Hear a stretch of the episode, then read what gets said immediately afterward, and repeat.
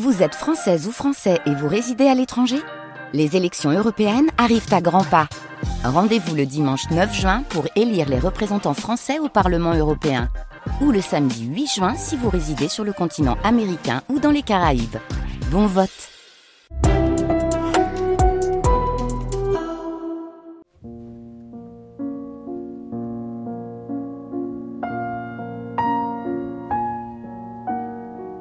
Les nuits de France Culture.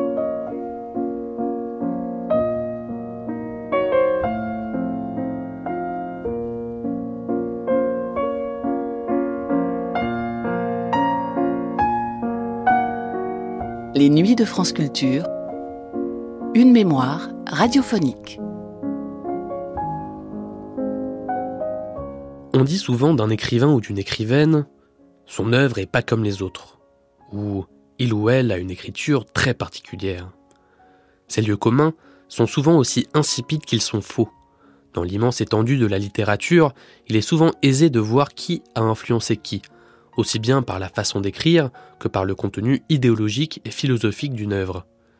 Mais, il faut aussi l'admettre, il y a de rares écritures qui paraissent comme hermétiques au monde extérieur, repliées sur elles-mêmes, si singulières qu'on peine à y déceler les fossiles cachés d'une littérature passée. C'est le cas de celle de Nathalie Sarraute.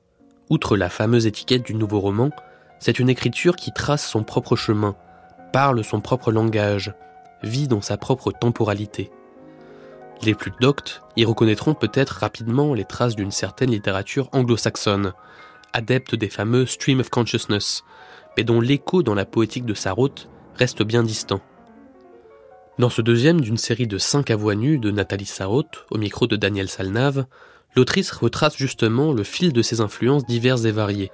D'abord adepte des écrivains russes et des classiques, ce n'est que plus tard, au début de sa vie d'adulte, qu'elle se voit confrontée aux écrivains contemporains, dont la modernité et la radicalité la poussent à forger son propre saut littéraire. Sarraute, de ses lectures d'enfance à la genèse d'une œuvre irrémédiablement moderne donc, c'est tout de suite dans une émission diffusée pour la première fois le 24 mars 1992.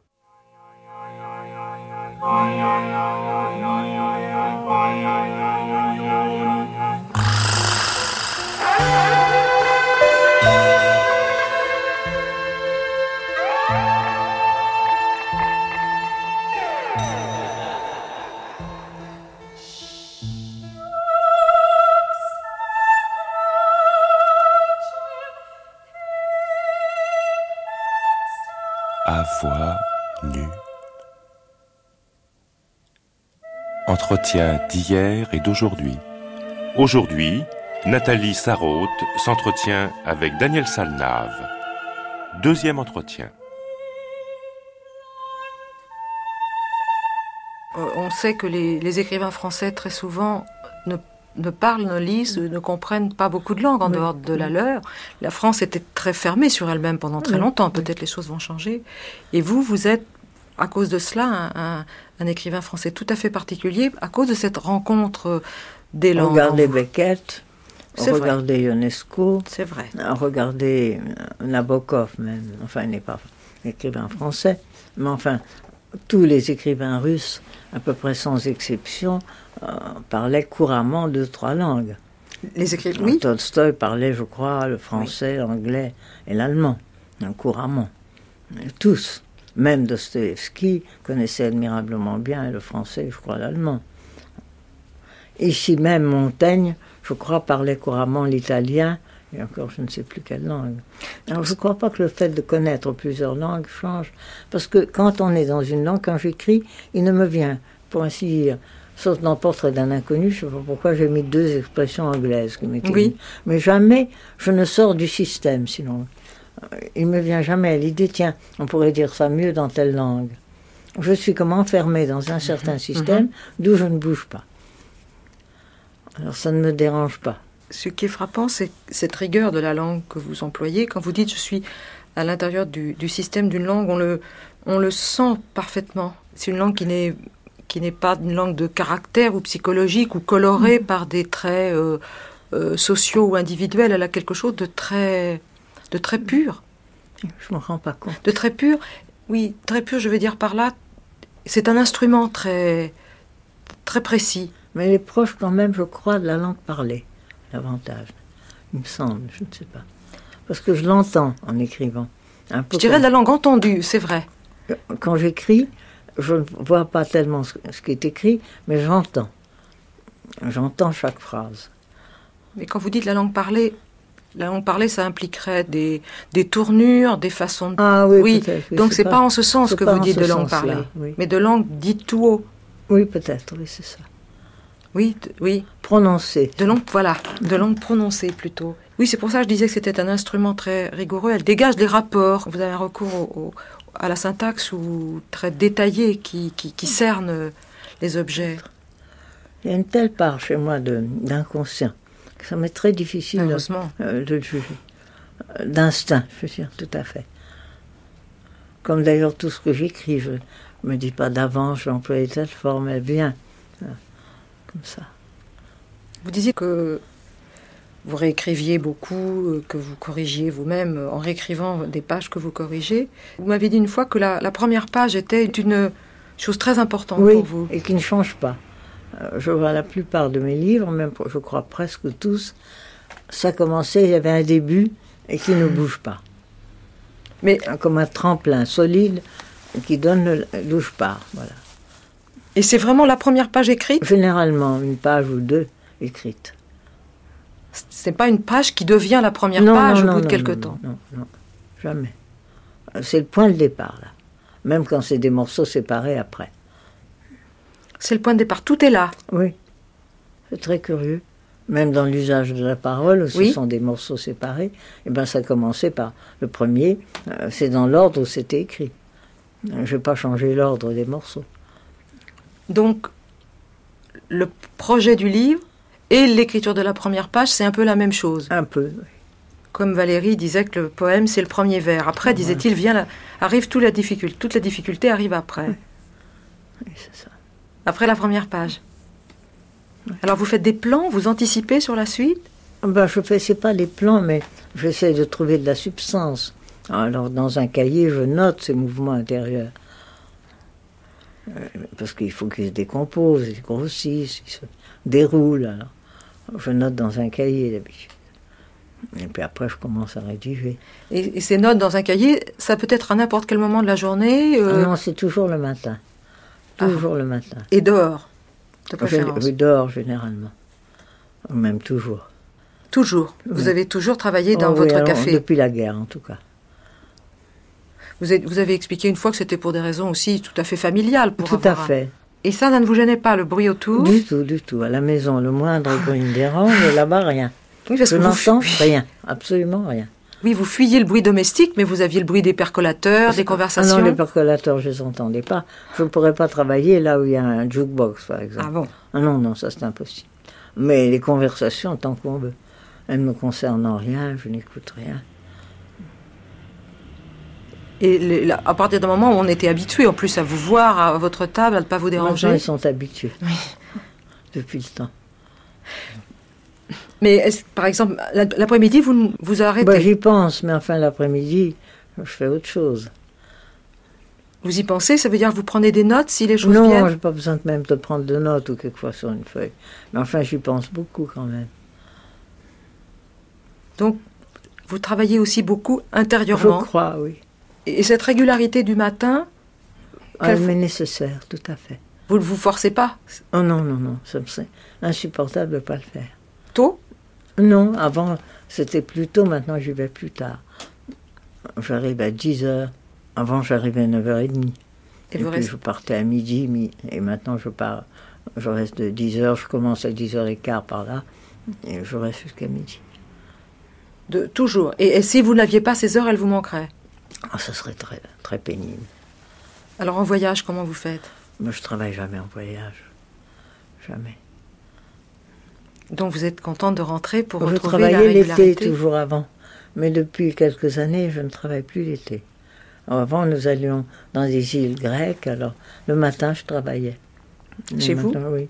Voilà, à campagne, à Chérence, je travaillais toujours aussi.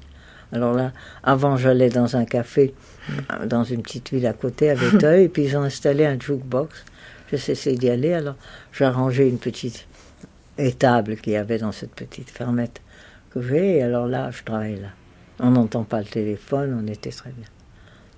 Et quand vos enfants étaient petits, personne ne venait vous déranger à ce moment-là? Ben non. J'ai commencé à écrire déjà en 32 et les enfants allaient en classe déjà. Oui. Enfin, allaient à l'école jardin d'enfants. Et puis deux heures par jour, on peut toujours les trouver, je crois. Vous avez écrit tout, toujours à ce rythme de deux heures par jour Deux heures, trois heures. Et Moi, au bout d'une heure et demie, deux heures, j'en ai toujours assez. Je suis fatiguée. Parce que vous décrivez à la, ces mouvements d'investigation. Je ne peux pas comprendre, enfin, comment on peut travailler six heures par jour à écrire. Enfin, c'est un fait. Mais ce que je fais, je ne peux pas continuer tellement longtemps. Il y a un signal qui vous avertit que là... Euh, une fatigue, une fatigue. lassitude, et puis euh, j'en ai... Ça m'ennuie. Oui. Et, le signe qu'un livre est terminé, c'est quoi? Oh bah, Quand j'ai plus rien, j'ai l'impression que là, j'en ai assez, je suis au bout, j'ai plus rien à dire, ça, suffit comme ça. Vous avez dévidé là à peu près, quelque chose. Vous avez parfois travaillé sur plusieurs textes en même temps? Jamais, jamais. Jamais du tout? Jamais. Ça, c'est impossible. Il y aurait une contradiction entre eux. Non, je ne peux pas, je suis plongée dans quelque chose, je ne peux pas en sortir. Avant que vous publiiez les premiers livres que vous avez publiés, est-ce que ce rapport que vous aviez avec les livres de lecture, qui était très ancien, puisque tout enfant, toute petite, vous aviez lu beaucoup, vous avez l'impression que c'était lié, qu'un jour ou l'autre, euh, ça allait se transformer en activité d'écriture ou pas du tout pensais pas. J'aurais été très contente d'écrire, mais je n'avais rien à dire comme ça. Rien. Je ne pouvais pas entrer dans les formes euh, du roman. Il me paraissait que ce n'était plus possible. Et alors je n'avais rien, je ne trouvais rien. Je ne cherchais même pas. Et puis c'est venu comme ça brusquement. Je n'ai pas écrit de texte qui ne soit publié. Euh, tous mes textes qui ont été écrits sont les premiers textes publiés dans Tropisme. Au fur et à mesure que vous avez... C'est ça. J'ai mis très longtemps à les écrire d'ailleurs. Pourtant, vous dites, j'aurais bien aimé écrire, mais au fond, je n'avais rien à dire. Ça, Exactement, je n'avais pas. Bien, oui. Les formes romanesques euh, ne me convenaient pas, ça m'ennuyait, si vous voulez. Alors là, j'ai écrit, j'ai fait d'une impression très forte, comme ça, un texte qui se tenait tout seul. Et puis je me suis dit, c'est intéressant de retrouver des mouvements comme ça. C'était en somme euh, comme des poèmes en prose, si on veut. Enfin, Mhm. des petits textes brefs comme ça. À l'époque, je n'imaginais pas qu'on pouvait écrire un roman. Mais ce qui, oui, ce qui vous préoccupait, c'était certaines, certaines observations qui n'étaient pas forcément destinées à, au départ à faire un livre, mais qui étaient liées à la... Des sensations. des aux sensations. C'est ça. À des sensations, euh, j'allais dire à des sensations psychologiques, si je peux me permettre, par certains oui, côtés. intérieur, s'il vous plaît. Oui. Ça fait tellement peur le mot psychologique. Et bien sûr, bien sûr. Mais enfin, c'est évidemment des mouvements de la vie intérieure. Vous nous avez aidé à, savoir tous les inconvénients du mot psychologie, mais à savoir par quoi on pouvait le remplacer. Oui. Je finissais par dire psychique pour ne pas. Oui. Dans vos années de formation, vous aviez donc en dehors de la lecture de Dostoïevski, qui est sur ce plan très importante, est-ce que la lecture de Freud avait été importante pour vous? Du tout, du tout. J'ai toujours détesté ça depuis le début il faut continuer. Mais vous l'avez lu très tôt Oh, je n'ai pas lu tôt non plus, je le connaîtrais assez mal. Ce que j'en ai euh, connaissais ne m'intéressait pas du tout. L'inconscient, je ne savais pas ce que c'est, il fallait qu'on m'apprenne, il y avait une... Enfin, ça ne me convient pas du tout à, ce que j'ai envie de chercher, de trouver, du tout. Au contraire, ça m'empêcherait, je crois. Ça empêcherait parce que ça nomme euh, les choses. Et ça définit par des choses qui me paraissent très monotones, très simples, pas du tout évidentes. Mm. Un inconscient qui me paraît d'une pauvreté extraordinaire. Et puis moi, je le connais pas, cet inconscient. Moi, ce que je décris, c'est aux limites de la conscience et n'importe qui peut le trouver s'il y met assez de temps. On n'a pas besoin euh, d'un psychanalyste pour le découvrir. On a besoin de l'écrire pour le découvrir. On ne pourrait peut-être pas le découvrir en se contentant d'y penser. Peut-être, oui si on ne l'a pas écrit, alors ça reste comme quelque chose de flou, une sensation vague. Ça prend corps, si je puis dire, en écrivant, bien sûr. Finalement, ce sont des découvertes qui sont voisines dans cette première moitié de notre siècle, qui vont depuis le monologue intérieur chez Joyce jusqu'à votre propre Je crois que là, ce qui m'a fait une très grande impression, c'est quand J'ai lu, c'était, je me rappelle, j'étais à Chamonix, c'était en 24, j'ai lu à la recherche du, temps perdu. Euh, du côté chez Swann, j'étais bouleversée, absolument bouleversée par ça. Et puis peu de temps après, j'ai lu Ulysse, et encore peu de temps après, j'ai lu Virginia Woolf. Et voilà des livres qui m'ont certainement beaucoup impressionné. Je ne crois pas que j'aurais pu écrire comme je l'ai fait après si je n'avais pas du tout lu ces écrivains-là. Ça m'a arraché, si on veut, à la forme classique. Oui. Et puis ça confirmait peut-être aussi l'intuition que vous aviez qu'il y avait ces, ces lignes à suivre, ces choses. Tout un monde qui Tout un monde. Oui, tout un monde. Et qui était un monde vraiment à, faire apparaître. Qui Tout à fait extraordinaire. Il me semblait qu'on ne pouvait plus qu'écrire comme avant eux. Et Kafka? Oh non, Kafka, je ne l'ai connu que très très tard. En 35, une amie m'avait euh, donné ça à lire. Je commençais, j'avais commencé Tropisme en 32. Et à l'époque, j'étais persuadée qu'il était impossible d'écrire, répondit Pierre, Jeanne. Des idées très arrêtées là-dessus. J'ai ouvert, je crois que c'était le procès. Non, c'était, je crois, le château. J'ai vu, répondit. je l'ai refermé, j'ai dit non, trop déçu, ça ne m'intéresse pas. Après, vous avez changé. ça, j'ai changé quand j'ai lu, mais c'était en, en 47, je crois, ah que j'ai lu le procès, et qui m'a vraiment bouleversé. Là, vous pouviez passer par-dessus les obstacles oh, oui, tout à fait. répondis, dit-il, etc. Oui. Quand on ne le sait pas, mais on n'a pas besoin de savoir tout cela pour, pour, vous lire, quand on ne le sait pas, on pourrait penser que la lecture de Kafka allait dans le sens... Euh, euh, si je prends un récit comme La Métamorphose, par exemple. Eh bien, figurez-vous que ça m'avait un peu choqué quand je l'avais lu. C'est ah Sartre qui m'avait dit Vous n'avez pas lu Kafka C'était en 45, en 46, quand je le rencontrais quelquefois, quand il avait écrit cette préface. Et il m'avait dit, il disait la métamorphose, et ça m'avait choqué. Je trouvais ça grossier, brutal, euh, simple. Enfin, euh, c'est après ça que j'ai lu le procès, et là, alors j'étais complètement conquise. Et Sartre vous avez dit de commencer par la métamorphose. Moi, m'avait dit, lisez la métamorphose. Et je lui avais dit, j'aime pas du tout ça. Il vous avait lu sans vous connaître à ce moment-là. Vous l'avez connu quand il a écrit la préface.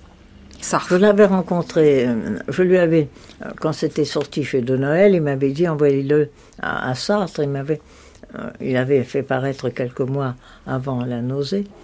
Il avait un grand succès. Il m'avait écrit un mot très gentil, puis je l'ai rencontré sous l'occupation quand il faisait ces petits groupes-là de résistance qui n'ont pas duré longtemps. Et puis après la libération, j'étais assise au café de Flore, et puis il est venu me demander ce que je faisais. Je dis, je suis en train d'écrire un, roman cette fois-ci. Ah ben ça m'intéresse beaucoup, j'aimerais le lire, j'étais en train de le faire. Je le finissais. Alors, je lui ai passé le manuscrit encore, il n'était même pas achevé. Alors il avait dit j'aimerais bien en prendre pour les temps modernes et puis écrire quelque chose dans les temps modernes.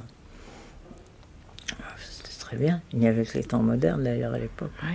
Et puis après ça, impossible de le faire accepter ou que ce soit, il avait dit il faut que je fasse une préface. Quel effet vous avez fait cette préface quand vous Je n'étais pas contente. Euh, je, voulais, oui. je trouvais qu'il fallait. Ça serait pas même avec la préface, il n'est pas, il n'arrivait pas à trouver un éditeur. Gallimard l'avait refusé avec la préface, Poulan l'avait refusé.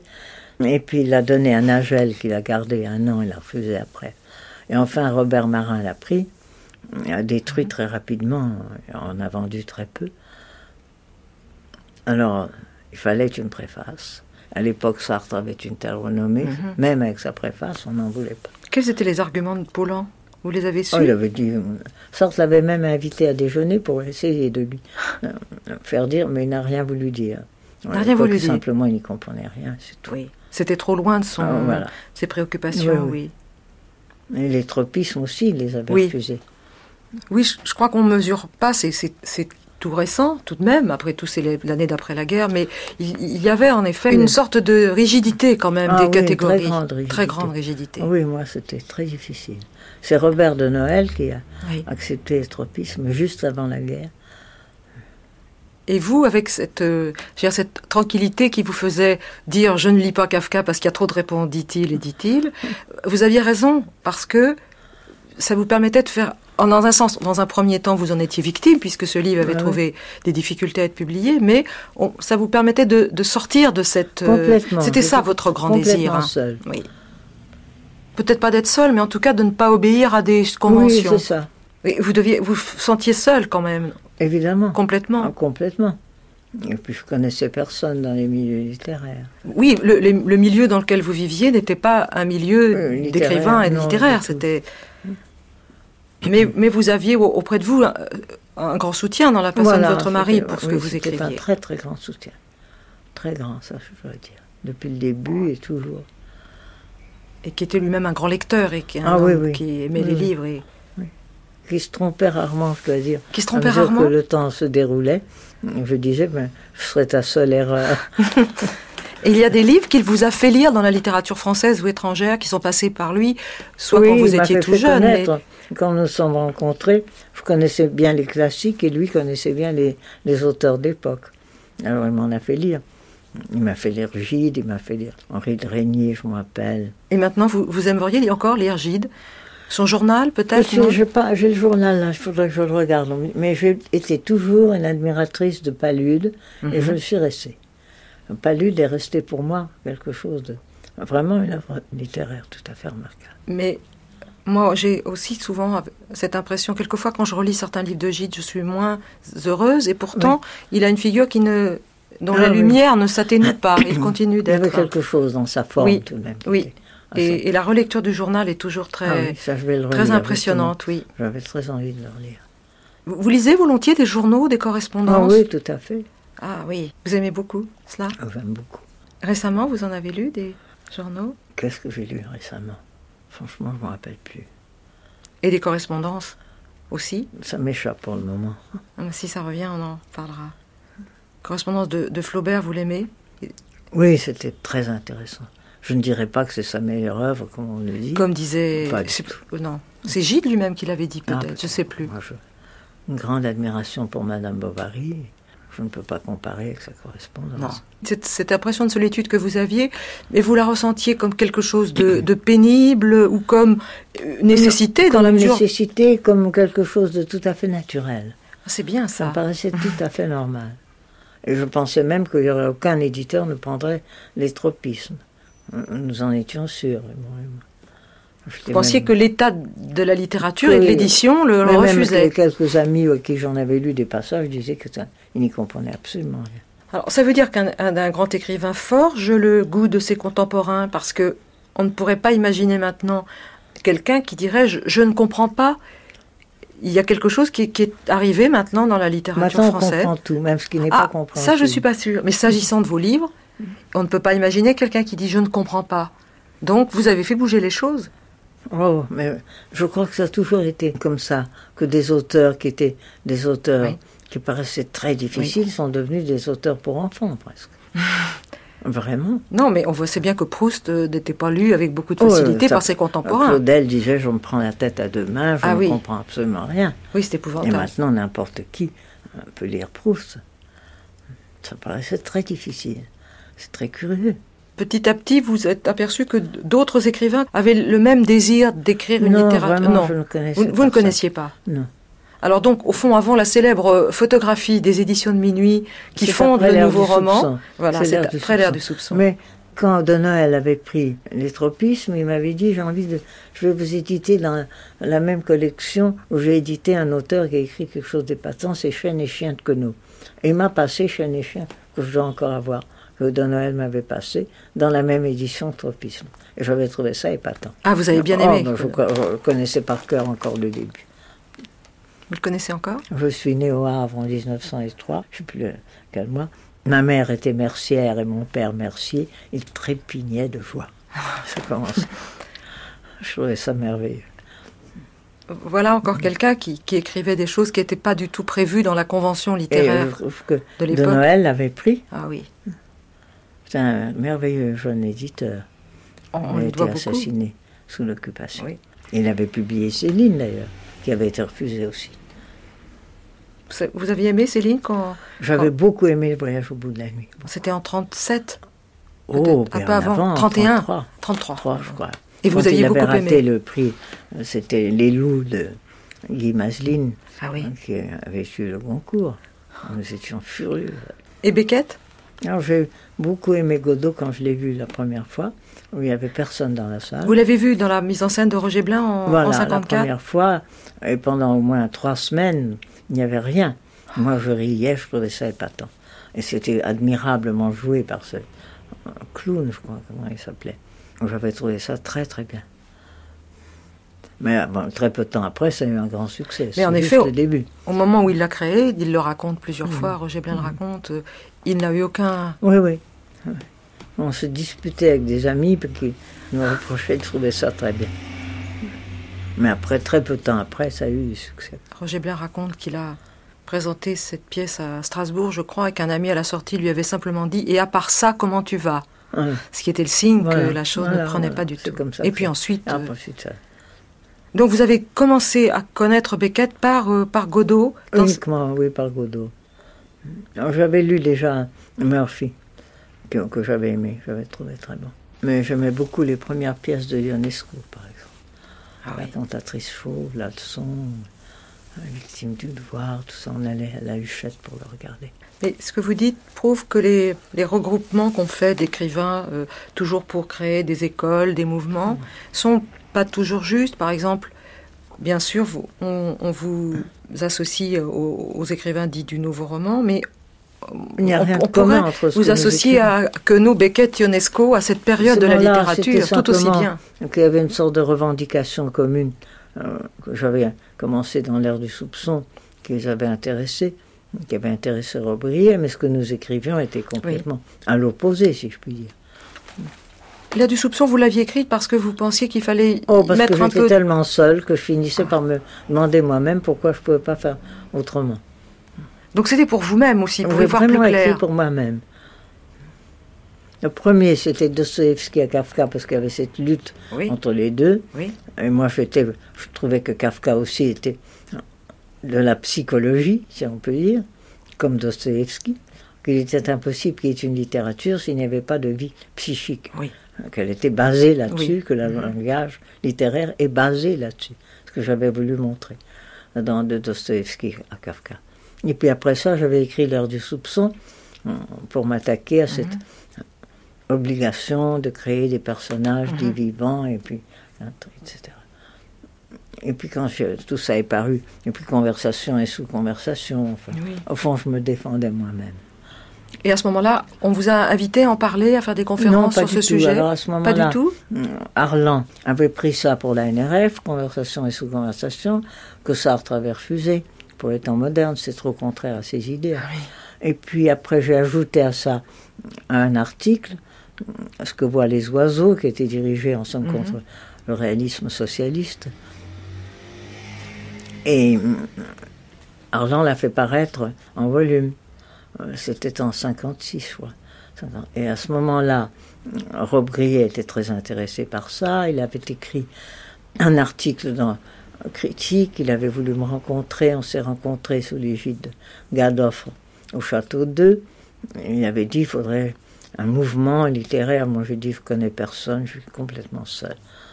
Alors, il a écrit un article dans la, la revue Critique sur l'ère du soupçon, où déjà, il disait qu'il est d'accord sur tout ça, sauf sur l'idée de la vie intérieure.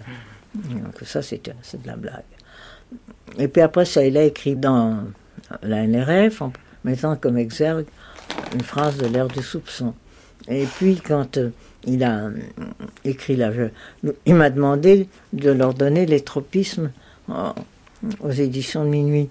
Et c'est sorti en même temps que La jalousie. Alors Émile Henriot, qui détestait les deux livres, avait écrit sont des nouveaux romans. Ça a beaucoup réjoui Laurier. Il était enchanté. Il était un merveilleux propagandiste. Et c'est lui qui il connaissait beaucoup de gens. Il était aux éditions de minuit. Enfin, moi j'étais toujours très seul. Je le suis comme je suis resté d'ailleurs. Et c'est comme ça qu'est venu ce mouvement du nouveau roman. Ils ont publié Butor après, Emploi du temps, puis Simon. Finalement, c'est quelquefois un mot à caractère critique ou péjoratif qui est fondateur d'une école, les fauves. Il n'y avait pas l'école. Non, mais c'est oui, c'est cela, oui. fait- alors, ça n'avait rien de commun avec le mouvement surréaliste, par exemple. Rien. On ne se rencontrait jamais. Il y a eu cette photo qui a été prise tout à fait par hasard. Tout à fait par hasard. Et on, ne savait même pas ce que l'autre écrivait. Ça n'avait rien de commun, en général.